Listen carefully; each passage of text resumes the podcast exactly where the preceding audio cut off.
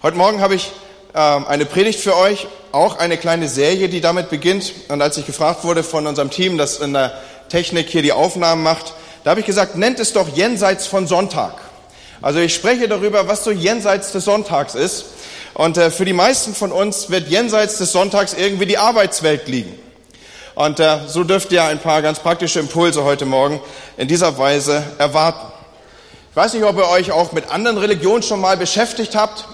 Es ist ja durchaus so, dass in manch anderen Religionen es zu einem Art göttlichen Privileg gehört, dass man nicht mehr arbeiten muss. Ich denke da zum Beispiel an die mesopotamischen Götter, die wir zum Teil ja auch in der Bibel oder aus der Bibel her kennen. Sie waren Götter, die haben nicht gearbeitet.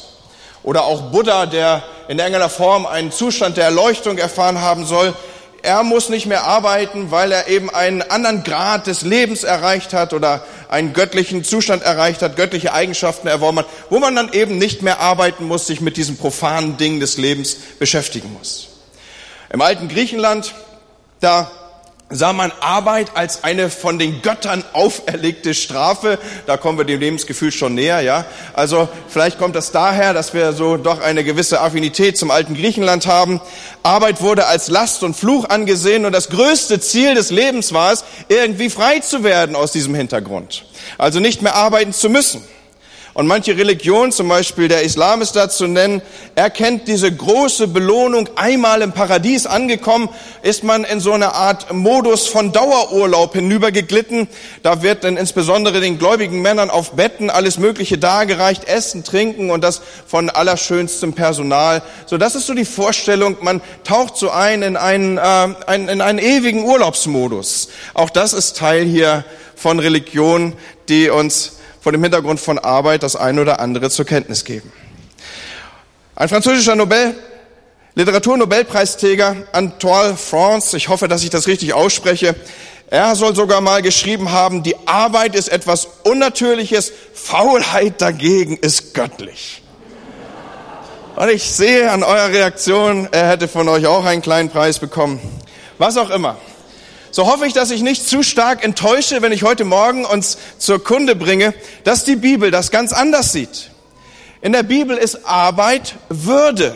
Arbeit ist eine Würde, die in der menschlichen Ebenbildlichkeit Gottes letztlich begründet ist. Gott hat gearbeitet und wir sind mit hineingenommen über den Bericht der Bibel in sein Schaffen, in sein Tun. An vielen Stellen wird von Gottes Arbeit und dem Werk seiner Hände berichtet. Ebenso Jesus, der Sohn Gottes, arbeitet den größten Teil seines Lebens mit den Händen. Er ist Handwerker. Er ist doch nur ein Zimmermann, haben die Leute über ihn gesagt und haben so ein wenig Spott ausgedrückt. Sie gingen fälschlicherweise davon aus, dass jemand, der einen ganz gewöhnlichen Beruf, den gewöhnlichen Beruf eines Zimmermanns äh, betreibt, dass der unmöglich Gottes Sohn oder gar ein Gott sein könnte. Aber wir sehen abgebildet dass sowohl Gott als auch der Sohn Gottes arbeitet. Und wenn sie arbeiten, dann darf ich das so aufgreifen, dann hat Arbeit eine Würde. Und dann ist unsere menschliche Arbeit Abbild dieser Schöpfungstätigkeit Gottes. Ich werde das heute Morgen noch versuchen zu vertiefen. Wer sich so ein wenig in der Kirchengeschichte auskennt, der weiß, dass es die Reformatoren Luther und Calvin waren, die als erste begannen, damit diesen Ausdruck Vocatio, der heißt Berufung, und das daraus abgeleitete Wort Beruf auch für die ganz alltäglichen Arbeiten zu benutzen. Bis dahin war es so, dass man solcherlei hochstehende Begriffe wie Vocatio immer nur für geistliche Arbeit verwendet hat. Und man verband es damit, da sind irgendwelche Jungs und Mädels in den Klostern und sie gehen einer geistlichen Arbeit nach und diese geistliche Arbeit, man benannte sie mit besonderer Vokabel, eben dieser Vocatio. Und diese Reformatoren, sie fingen an, ganz im in, im, im Gegenüber zu dem Trend der damaligen Zeit, in Abgrenzung zum mittelalterlichen Sprachgebrauch, Beruf und Berufung, Vocatio, auch auf das ganz natürliche Arbeitsleben anzuwenden. Sie wollten klar machen, nicht nur hinter Klostermauern, nicht nur an hohen Feiertagen kann Gott durch das Werk meiner Hände geadelt und geehrt werden, sondern eben auch im Profanen, wie man damals sagte, auch in der täglichen Arbeit, da wo ich meiner Arbeit nachgehe. Schaut, Gott setzt den Menschen in den Garten Eden. Und er setzt ihn da ja nicht rein, damit er sich jeweils richtig positioniert, sodass ihm irgendwie die Trauben in den Mund fallen und was es da sonst noch so an Früchten gibt. Und wenn man dann genug von Trauben hatte, dann muss man sich ein bisschen längs rollen und dann muss man zu, unter einem kleinen Wasserfall zu liegen kommen, damit dann, dann das Wasser in den Mund perlt. Und wenn man genug getrunken hat, dann rollt man halt zurück zu einer anderen Frucht. Also das war nicht die Gegebenheit des, des Garten Edens sondern eine andere Abbildung ist aufgetan hier. Wir sollen ihn bebauen, wir sollen ihn bewahren.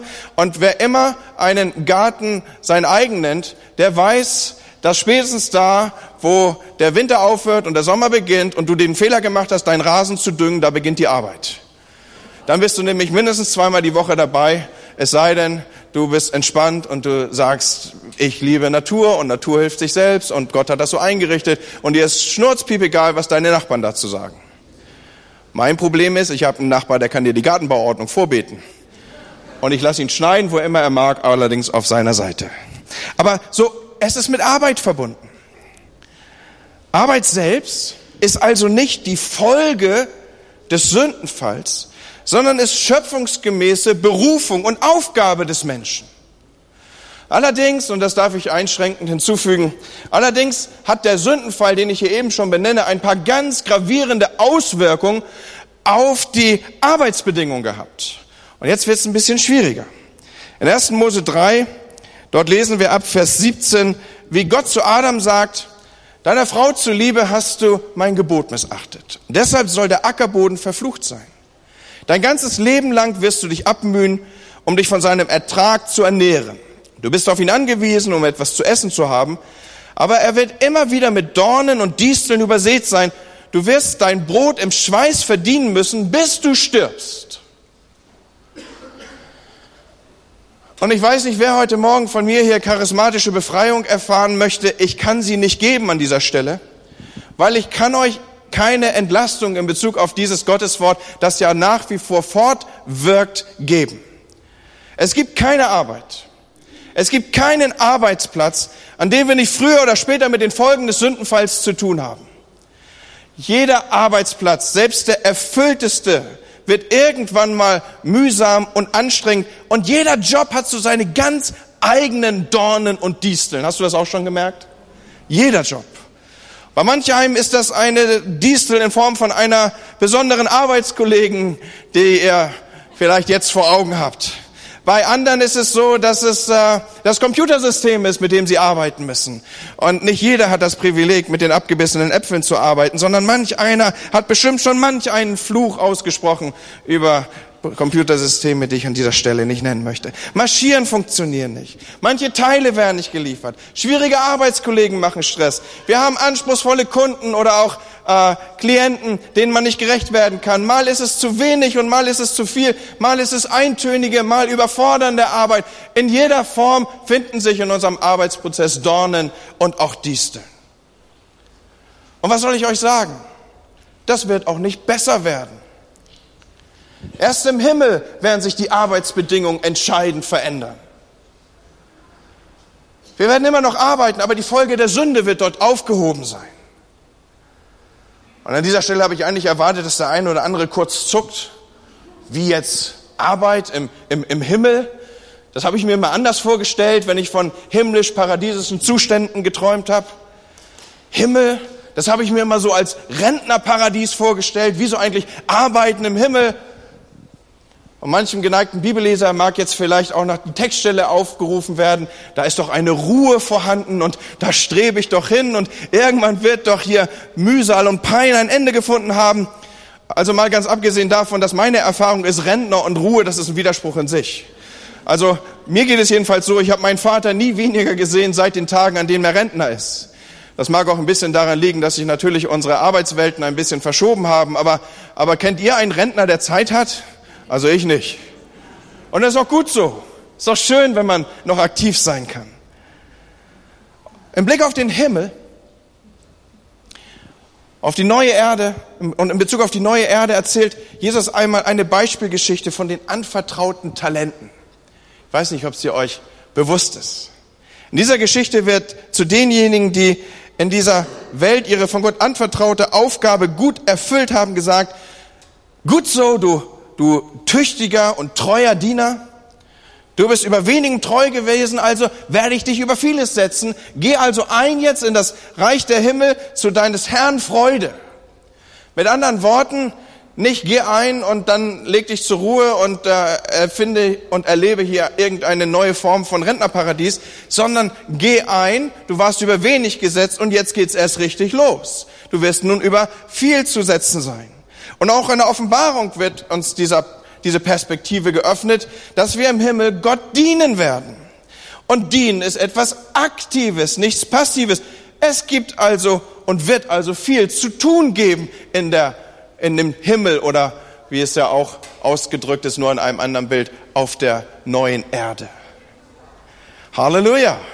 Ich wüsste auch nicht, ob ich damit zufrieden wäre. Also ich liebe ja das Hafenspiel, das wir soeben gehört haben, aber ausschließlich so von Wolke zu Wolke gleiten und zu Anna sagen, reich mal dein Instrument rüber, ist ja nun auch nicht wirklich die Vorstellung, die man so lebenslang und ewig leben möchte. Also wie schon bekannt, ich vertiefe diesen Gedanken nochmal, schon auf den ersten Seiten der Bibel lesen wir, dass Gott den Menschen den Auftrag gibt, also ihn zur Arbeit beauftragt, zu bebauen und zu bewahren. Und das findet seine Verstärkung zum Beispiel in den zehn Geboten. Ich darf die in Erinnerung rufen für uns. Die zehn Gebote, sie drücken aus, sechs Tage sollst du arbeiten und alle deine Werke tun. Am siebten Tag, am Sabbat des Herrn, deines Gottes, da sollst du keine Arbeit tun. Und ich bin ziemlich sicher, so habt ihr die zehn Gebote beziehungsweise dieses Gebot auch noch nicht interpretiert. Ihr wart vielleicht mehr auf den Sabbat fixiert, wie es mir auch gehen würde. Mehr so auf diesen Ruheanteil. Da gibt's doch einen Tag, da soll ich nicht arbeiten. Halleluja. Und dann singen wir Hymnen und wir sagen Shabbat Shalom und wir betonen diesen Aspekt. Aber wir würden das Wort Gottes verkürzen, wenn wir das wegnehmen, was zuvor steht, nämlich sechs Tage sollst du arbeiten. Oh, was für eine eklige Betonung. Und Leute, wir arbeiten letztlich nicht für uns. Auch nicht für unsere Familie, auch nicht für, für unseren Arbeitgeber, auch nicht für den Staat oder die Rentenkasse. Arbeit ist ein Auftrag von Gott. Und wir erfüllen damit in erster Linie den Auftrag von Gott an uns. Und schaut mal, wenn Arbeit Gottes Auftrag an uns ist, dann dienen wir doch, wenn wir diesen Auftrag ausführen, dem Auftraggeber, oder?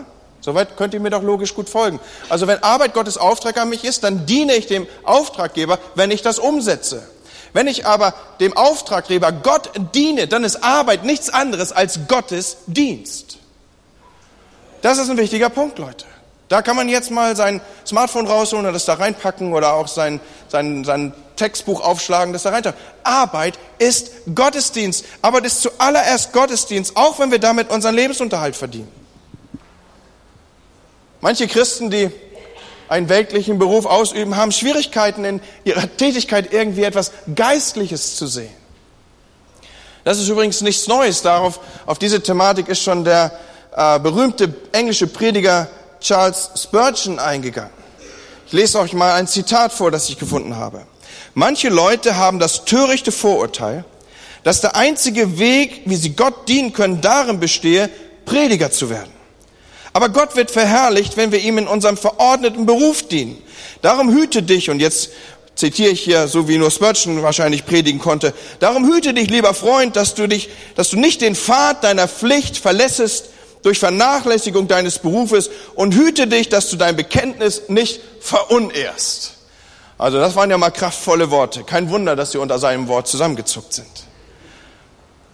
Er sagt, nein, Du musst nicht irgendwie aus dem Profanen aussteigen und in irgendwas Geistliches hineindriften, damit du am Ende sagen kannst, mein Leben, meine Arbeit, meine Arbeitswelt ist ein Gottesdienst.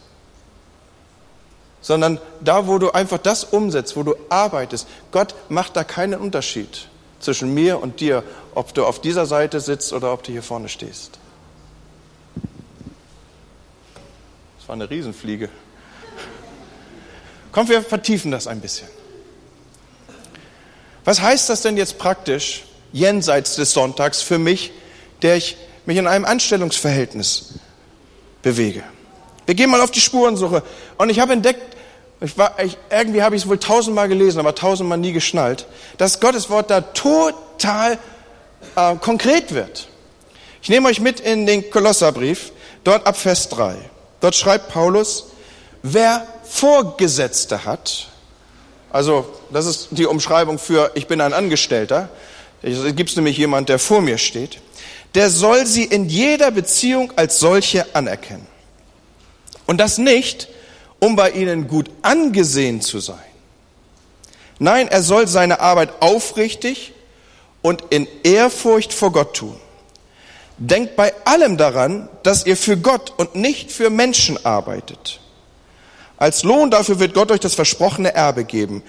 Das wisst ihr ja. Ihm allein, eurem Herrn Jesus Christus, dient ihr und keinem anderen. Hast du gewusst, dass das Wort Gottes dir hier eine Anweisung gibt als Angestellter in, einem, in einer Firmensituation vielleicht?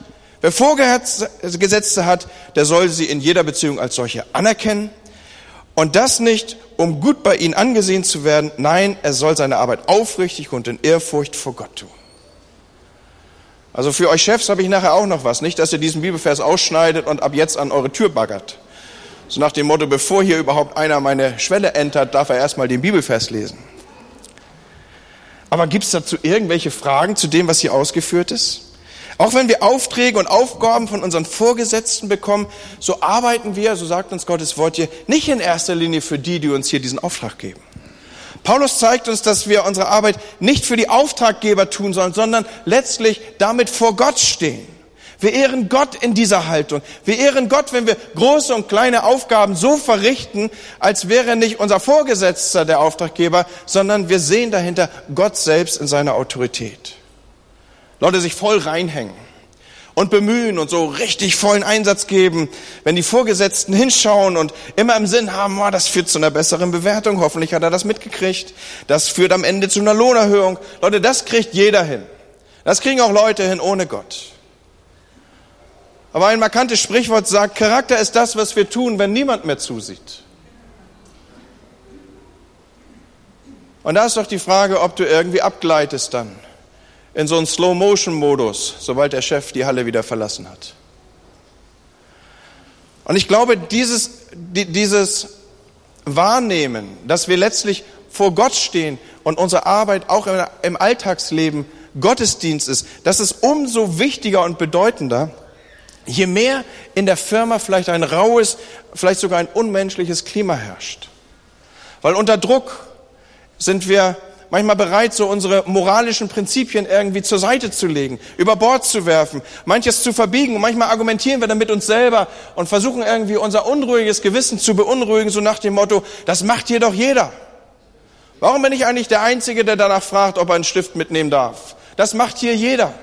Oder was auch immer da so an, an Verbrauchsgut zur Verfügung steht.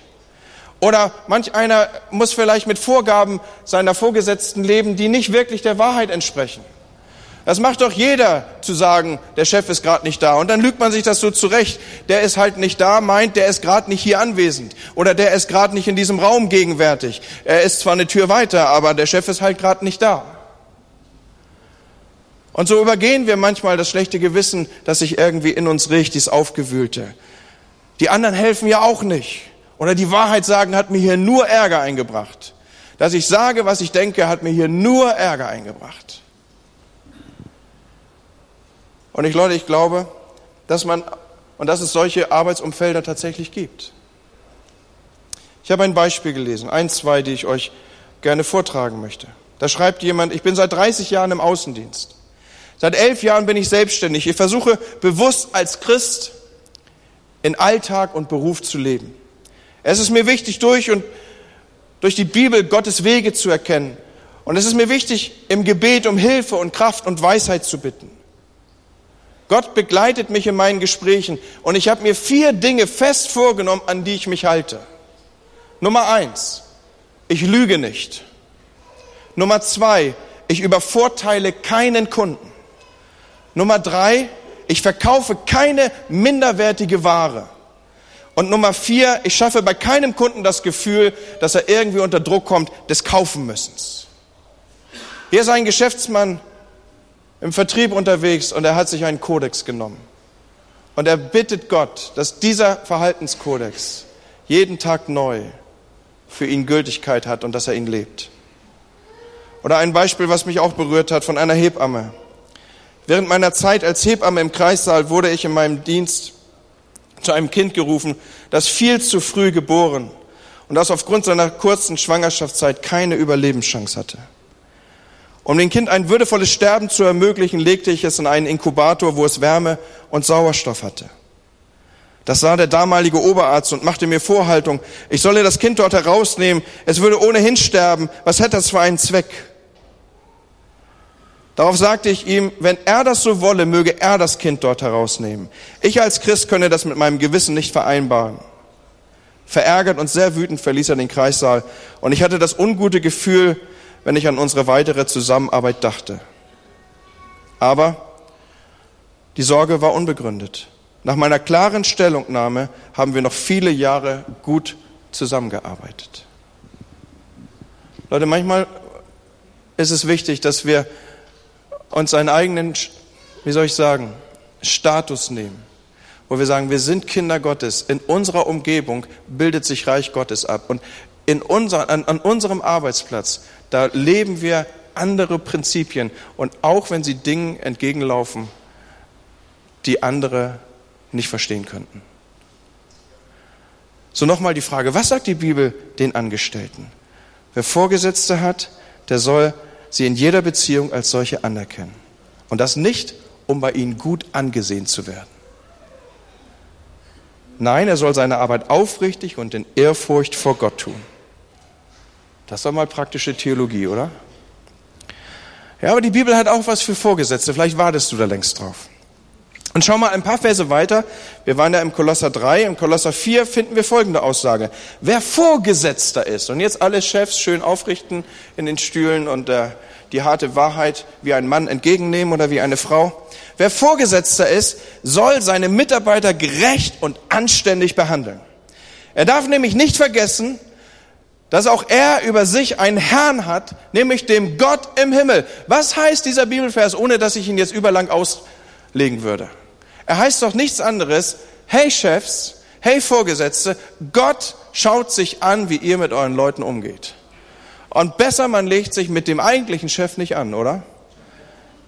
Das wäre zumindest meine Empfehlung, abgeleitet aus diesem Morgen. Und dann gilt natürlich für Vorgesetzte das Gleiche, wie auch eben schon gelesen. Dann soll die Arbeit aufrichtig und in Ehrfurcht vor Gott getan werden. Denkt bei allen daran, dass ihr für Gott und nicht für Menschen arbeitet.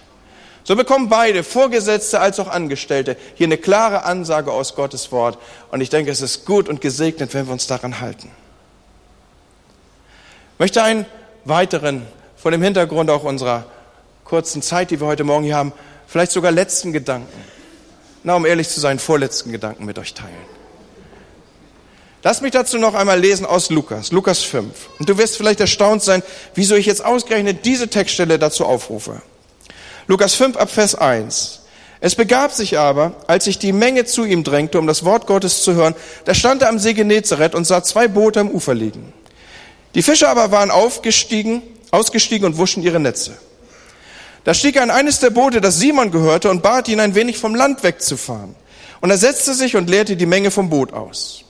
Und als er aufgehört hatte zu reden, sprach er zu Simon, fahr raus, wo es tief ist, und werft eure Netze zum Fang aus. Und Simon antwortete und sprach, Meister, wir haben die ganze Nacht gearbeitet und nichts gefangen. Auf dein Wort hin will ich die Netze auswerfen.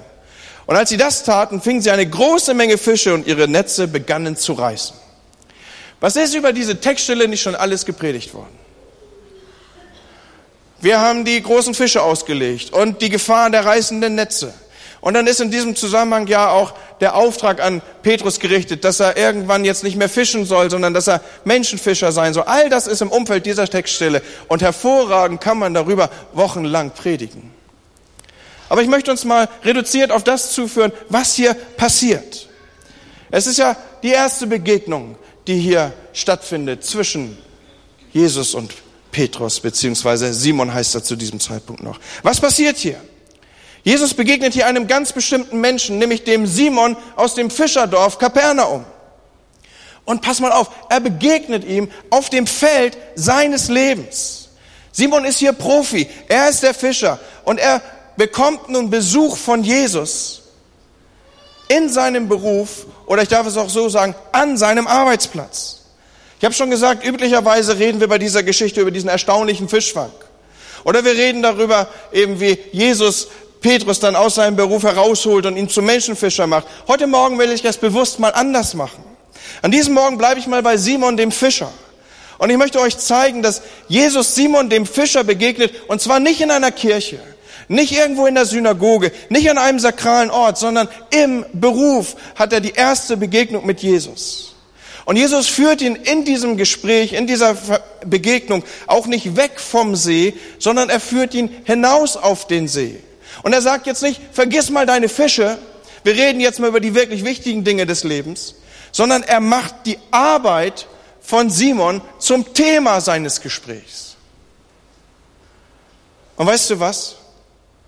Ich glaube, dass dich Jesus heute Morgen hier in diesem Gottesdienst darauf vorbereiten möchte, dass er dich an deinem Arbeitsplatz besuchen will. Dass er mal vorbeikommen möchte. Und dann wird es nicht um irgendwelche frommen Sachen gehen, so nach dem Motto, blende mal aus, was das Werk deiner Hände ist. Sondern Jesus ist genau daran interessiert. Er ist interessiert an deiner Arbeit.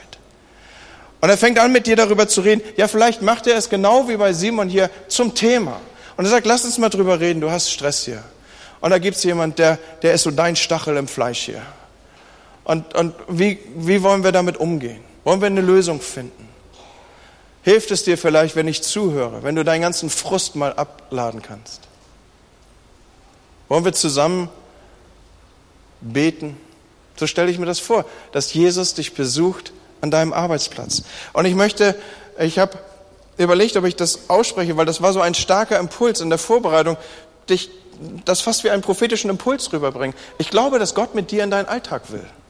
Der will nicht, dass du hier Sonntagmorgens für irgendwie für ein paar Minuten so äh, irgendwie eine fromme Umgebung hast, sondern er möchte dir heute Morgen sagen, dein Arbeitsplatz, dein, deine Straßenbahn ist deine Kathedrale.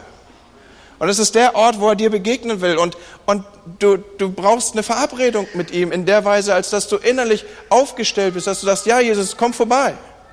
Lass uns mal reden. Und ich möchte euch gleich noch ein paar Tipps geben, wo man so gute Verabredungen haben kann. Ich weiß noch, als ich ähm, als Maschinenschlosser gearbeitet habe, da haben wir große Hallen gehabt und die waren laut und Drehbänke und all das Zeug war da drin, was irgendwie Krach macht und auch noch irgendwie nach Öl stinkt. Und ich bin auf Klo gegangen. Die Leute haben immer ihre Raucherpause genommen, die durften irgendwo hingehen und das, ich konnte ja jetzt nicht irgendwie so einen Strohhalm in die Hand nehmen, aber ich habe dann so meine eigene Pause gesucht und ich bin nicht nur einmal habe ich mich zurückgezogen. Manchmal gibt es ja Arbeitsplätze, da ist die Toilette der einzig ruhige Ort, ja. Und damit meine ich jetzt nicht die Hausfrau, die ab und zu mal ein Rückzugsgebiet von den Kindern braucht, ja, sondern äh, ich meine damit auch die Werktätigen. Ja, ich glaube auch, also Haushalt ist auch Arbeit. Und manchmal ist es wirklich so, dass das Badezimmer ein sehr ruhiger Ort sein darf und kann. Warum nickt ihr mich so wissend an, ihr Mütter hier? Also, und dann betet man da. Ich habe mehr als einmal auf Toilette gebetet und das tut der, dem Gehörtwerden des Gebets keinen Abbruch. So, rechne doch einmal damit, dass es zur Gottesbegegnung in deinem Arbeitsplatz kommt. Genauso wie du heute Morgen hier in dieser Kirche Gott begegnen kannst.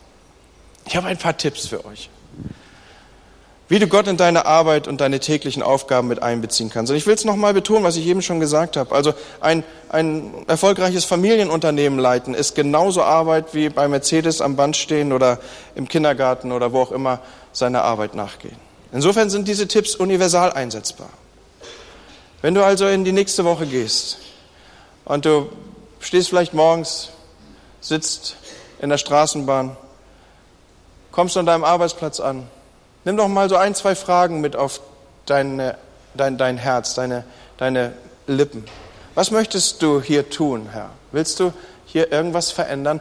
Soll ich Teil werden, das Betriebsklima hier zu ändern? Wie soll ich mich verhalten, damit es dich ehrt? Ein paar Trainingshilfen. Ich will dir empfehlen, mach eine täglich stille Zeit. Er also das ist ja sehr umkämpft, gerade morgens. Ja. So, äh, wenn du ein Smartphone hast, lade dir eine Losungs-App runter. Oder wenn du vielleicht eher so der Buchtyp bist, am Büchertisch gibt es diese kleinen Losungsbücher. So, nimm dir so eine, wenigstens so ein, ich sag mal, so ein, so ein Wort Gotteskeks, ja, darf ich das mal so sagen? Wenigstens das, das bleibt manchmal gut hängen.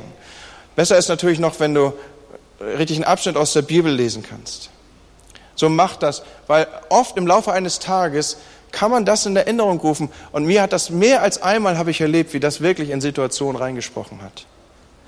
Und gut ist auch, wenn man anstehende Termine des kommenden Tages oder die kommenden und anstehenden Begegnungen einfach so vor Gott bringt. Wenn du so deinen Tagesablauf weißt, dass du sagst, Gott, am Dienstagabend habe ich echt eine heftige Sitzung. Oder dass du sagst, äh, Freitagmorgen werde ich in ein Gespräch gehen, da habe ich schon jetzt Bauchschmerzen. Wenn du, wenn du das so vor Gott ausdrückst und entwickelst, dann das, was ich euch eben schon gesagt habe, äh, einfach um Führung des Heiligen Geistes bitten vor wichtigen Meetings, da wo man weiß, dass eine Entscheidung braucht. Manchmal kann eine Fahrstuhlfahrt zu einem, zu einem Gebetsraum mit Jesus werden, wo du einfach zwischen zwei Etagen vielleicht sagst, Jesus, ich brauche dich jetzt hier. Oder so Erinnerungshilfen am Arbeitsplatz, eine Spruchkarte, ein Aufkleber, ein entsprechender Bildschirmschoner, Losungsbuch habe ich schon gesagt. All das kann uns Hilfe sein, dass wir uns, ähm, wie soll ich sagen, sensibilisieren für einen Arbeitsplatzbesuch von Jesus. Und ich wünsche mir so, dass du in die nächste Woche gehst und sagst, komm ich doch mal besuchen, Jesus. Komm mal vorbei. Schau dir mal an, wo ich jeden Tag hier rumwühlen muss. Guck dir das mal an. Wie immer du gerade aufgestellt bist. Und ich darf dir versprechen, er wird kommen. Ehrlich, er wird kommen. Ich habe ja davon gesprochen, dass es vielleicht eben nur der vorletzte Gedanke war. So, der letzte ist mir auch ein entscheidender.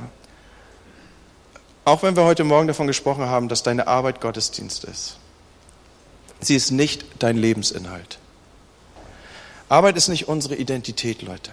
Sie ist auch nicht unser Selbstwert.